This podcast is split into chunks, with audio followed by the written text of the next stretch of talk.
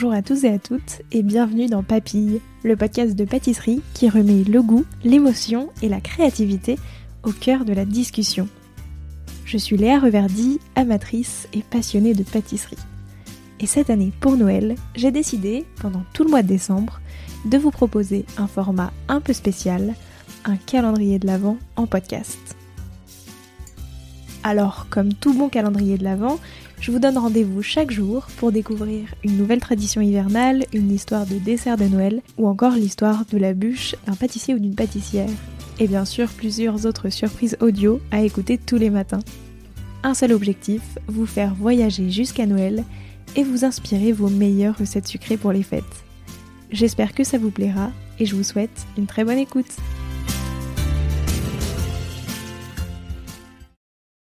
Le panettone est une brioche fourrée de raisins secs, de fruits confits et de zestes d'agrumes.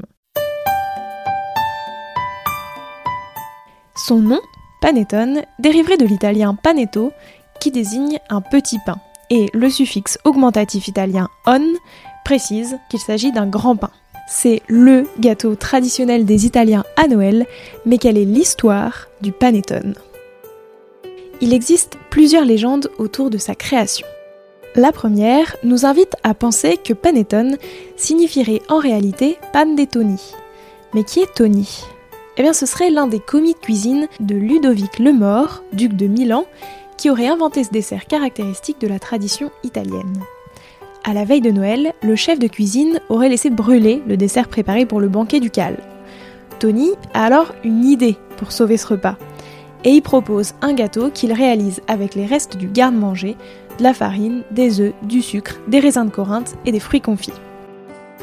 Les invités, très enthousiastes, voulurent connaître le nom de cette délicieuse brioche et le cuisinier aurait répondu C'est le pain de Tony Depuis, il est appelé pan di Tony, autrement dit panettone.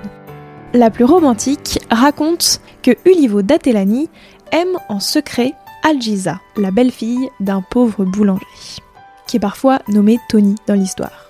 Alors pour se faire embaucher comme apprenti et espérer séduire Algisa, Ulivo se déguise, il tente de se faire embaucher en inventant un dessert très riche, euh, fabriqué avec la meilleure farine du moulin, des œufs battus, de la levure, du sucre, quelques raisins de Corinthe, du miel et des fruits confits.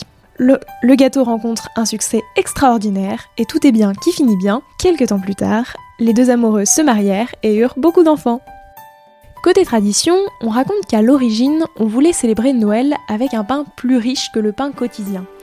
Et jusqu'en 1395, les fours de Milan n'étaient autorisés à cuire du pain de froment qu'en période de Noël, pour en faire cadeau à leur clientèle habituelle. D'ailleurs, panettone signifie pain de luxe.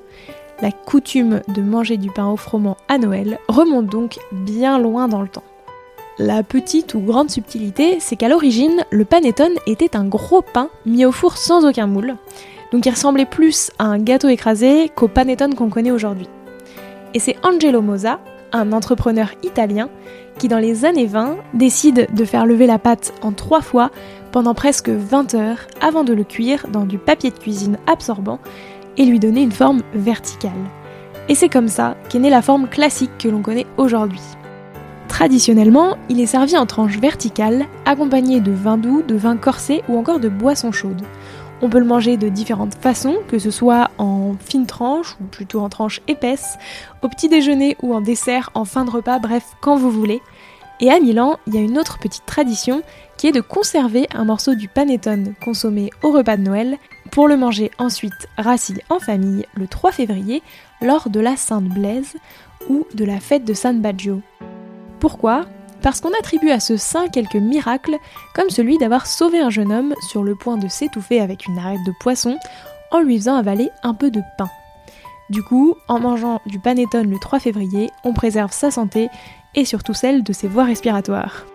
En France, si vous souhaitez déguster un bon panettone, je vous conseille ceux de Christophe Louis, qui est, je pense, le maître en la matière.